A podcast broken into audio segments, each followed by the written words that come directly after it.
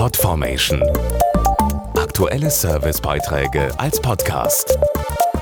Regelmäßige Infos und Tipps aus den Bereichen Gesundheit und Ernährung.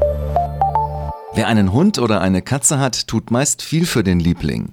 Ein bequemes Plätzchen zu Hause, leckeres Futter, regelmäßige Streicheleinheiten, Fellpflege und so weiter. Eines scheint aber etwas zu kurz zu kommen, der Schutz vor Parasiten und hier vor allem vor Zecken, die jetzt Hochsaison haben. Über 1500 Tierhalter wurden befragt. Sie alle wenden sogenannte Spot-on-Präparate an, die einmal ins Fell getropft effektiv vor Flöhen und Zecken schützen. Allerdings tropfen 77 Prozent der Befragten weniger als dreimal im Jahr.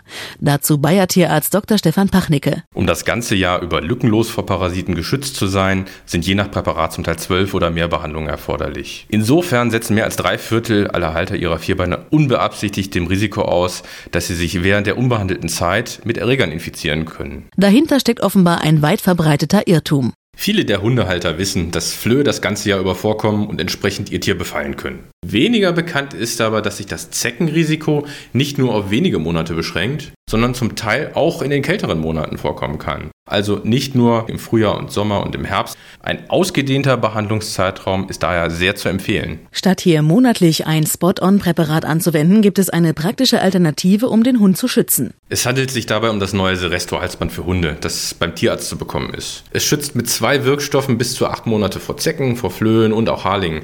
Das Seresto-Halsband hat neben seiner abtötenden Wirkung auch repellierende Eigenschaften. Das heißt, es wehrt Zecken ab, bevor sie stechen können.